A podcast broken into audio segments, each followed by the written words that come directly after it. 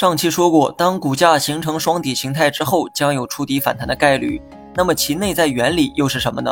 股价在下跌途中迎来第一次反弹，有反弹说明在该位置有资金看涨并做多，但由于第一次反弹的具体位置以及反弹的具体高度难以预测，所以第一个底部没有太多积极的含义。随后呢，股价回落，并在之前的同一底部出现了二次反弹，这是因为前期在该位置有过一次反弹。因此，市场存在二次反弹的共识。同时呢，第一次反弹是因为有资金在进场做多，而第二次再回落到该位置的时候，这部分资金呢就要面临亏损的风险，因此会对下跌产生抵抗的情绪，并继续反手做多。以上两点原因导致股价在同一位置出现反弹，并且形成了双底形态，而该形态也为今后的股价提供了有力的支撑。